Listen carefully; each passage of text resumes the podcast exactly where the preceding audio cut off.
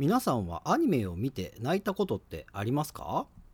私はそもそもアニメをあんまり見てきてない方なので記憶を遡ってみても、まあ、感動したアニメとかねあと話の内容が良くて印象に残っているというアニメとかはあるんですけれども涙を流したアニメってなかったんですよね。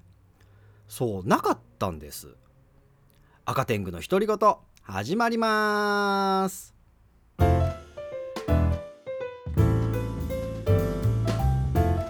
はいどうも赤天狗です。ということで今回の赤天狗の独り言は「ウマ娘」流行りに乗ってみた結果です。ぜひ最後まで聞いていってください。いやー流行ってますねウマ娘。まあ、ここで言う流行っているというのはですねスマホゲームのねアプリの「ウマ娘プリティダービー」なんですけれども、えー、このゲームがね2021年の2月の24日からサービスが開始されていてで、S、SNS でもね結構話題になっているんで、まあ、名前だけでもね知ってるって方もね多いんじゃないかなと思うんですけれども。まあ、私はですね、まあ、ちょっとね乗り遅れた感はあったんですけれども先月の終わりぐらいだから3月の終わりぐらいに始めてで今このね音声配信の音声配信の頃には2週間ほど、えー、経っているんですけれどもデラハマってますね。いやこれがねむちゃくちゃ面白いんですよ。まあ、知らない人のために、まあ、簡単にね説明するとですねこのゲームはウマ娘を育成するゲームです。まあ、知らない人からすればねちょっと何言ってるか分かんないってねなると思うんですけれども、実際のね競馬で走っていた競走馬たちを可愛く擬人化されたっていうのが馬娘なんですね。でその馬娘を、まあ、これもよくね言われているんですけれども、まあ、ゲームで言うとパワプロのサクセスみたいな感じで、えー、例えばスピードとかスタミナとかをね、えー、練習で上げていってであとスキルとかを取ってで、まあ、成長させながらレースに出していくと、まあ、そういったねゲームになっております。でこのゲームが本当によくできていてでハマっちゃう点っていうのがね何点もあるんですけれどもまず何よりね馬娘たちが可愛い。いやこれがね素晴らしいんですよ。でさっきも言ったようにね実際の競走馬、まあ、歴代の名馬たちがね、まあ、キャラになっているんですけれども競馬を知らなくてもね名前は聞いたことあるよっていうような、まあ、例えばシンボリ・ルドルフとかね東海帝王スペシャルウィークオグリキャップサイレンスズカビワハヤヒデライスシャワーメジロマックイーンまあ上げ出したらねまだまだ出てくるんですけれども、まあ、そんな名馬たちが可愛い馬娘になってねでまあゲームの中で結構動くし結構喋ります。で特にねその動く時の耳の動きとかねあと尻尾の動きとかがねこれがいいんですよね。でゲームの中にはですねまあストーリーっていうのもあってでストーリーはねちょっとしたアニメみたいなね感じで見ることができるんですけれどもこれも面白くってで最初のねメインストーリーはメジロマックイーンがね春の天皇賞を目指すっていう展開でね、えー、始まるんですけれども、まあ、実際のね名馬たちに起こった、まあ、ドラマとかがね、えー、再現されていたりまあ、あとモデルになっている馬のね性格とか見た目とかも再現されていたりするんで、まあ、再現というかね似せて作ってあるというか、まあ、それこそねだから競馬をやったことあってその馬のことをね知っていると、まあ、より楽しめるああなるほどねって思える、えー、ところになっているんですよね。でまあもちろんねその馬のこと知らなくてもね、まあ、個性的なねあの馬娘が、えー、たくさん出てくるんでだからゲームから馬娘を知ってでそっから実際の馬この馬の歴史はどうだったんだ？何勝何倍だったんだみたいなあそういうことをね調べるなんてこともねあると思うし、まあ、実際ね私はいろいろとあれこの時どうだったんだっけなとかあこの馬あのレース何着だったんだっけっていうのね結構調べましたよね。で現在ねそのメインストーリーと言われているのがねあの2章まで、えー、公開されているんですけれどもこの2章がね中心でね出てくる馬というのが馬娘が、まあ、ライスシャワーなんですよ。これがねまたいいんですよね。でまあねこのゲームのねストーリーって、まあ、スキップもできちゃうんですよね。でもう何だったらストーリー見てないっていう人もねいるかもしれないんですけれどもこの2章のライスシャワーが出てくるね。メインストーリーがむちゃくちゃいいんでね。絶対に見るべきですね。そしてねまあ次はねゲームシステムですよね。でまあメインでね遊ぶっていうのは先ほど言ったように、まあ、育成の方なんですけれどもこれがね本当によくできている。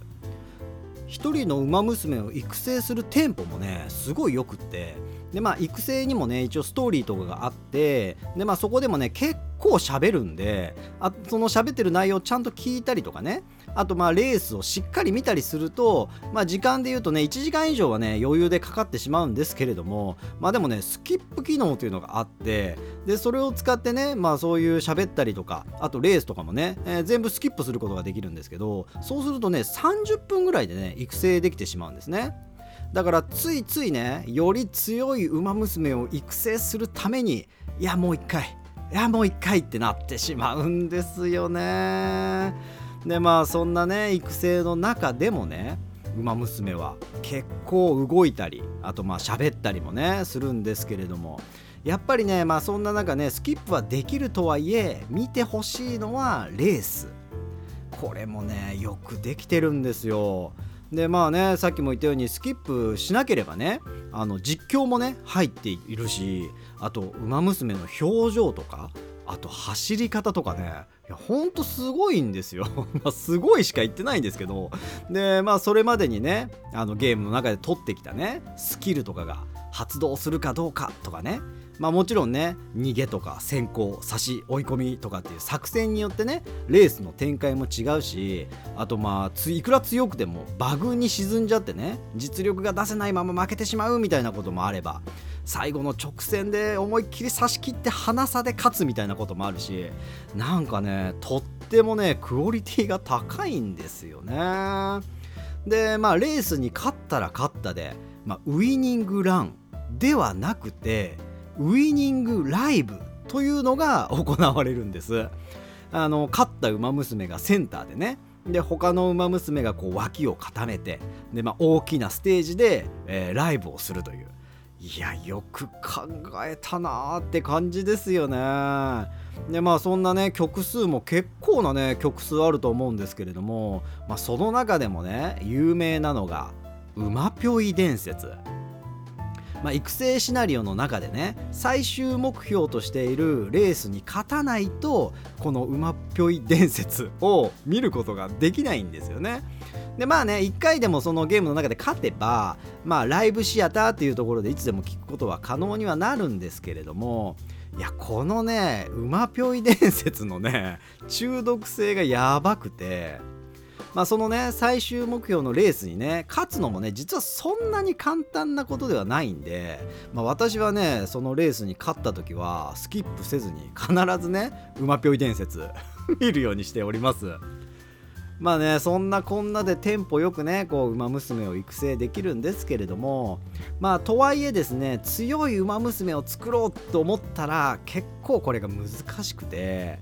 でまあやり込み的なね要素にもなってくると思うんですけれどもまあ、初めにね育成する時にサポートカードというのを選ぶことができてで、まあ、それによってね、まあ、能力の伸び方だったりとかあとスキルの取り方みたいなのが変わってきたりするので、まあ、だからどのサポートカードのね組み合わせがいいだろうとかねあとまあ能力をね継承したい馬娘をね最初に2人選ぶんですけれども、まあ、実際の競馬で言うと血統みたいなもんで、まあ、当然ねいい能力やスキルを持っている馬娘を選びたいんだけれどもまずねその継承させる能力がいい馬娘を育成しなきゃいけないかなとかねまあでもその馬娘につく継承させたい能力っていうのがランダムでつくのでだから思ったようにね能力がつかなかったっていうのがあったらいやもう一回やってみようとか、まあ、とにかくねいろいろと奥深いところがあるのもこのゲームが流行っているところなのかなと思いますね。というわけで、まあ、絶賛デラハマり中の「ウマ娘」なんですけれども、まあ、ちょっとね調べてる中で面白いなと思ったのがこのタイトルが最初に発表されたのが2016年の3月。だから5年前なんですね。でその後にゲームの事前登録が始まったのが2018年の3月。だから3年前なんです。で2018年の冬頃にサービス開始予定だったんですけれどもそれが伸びに伸びて2021年の2月にスタート。だからなかなかのね開発期間ですよね。なんかそういうのだけ聞くとねそんだけ長い期間かけたのにいまいちだったなとかねこんだけ待たせておいてこれかよとかね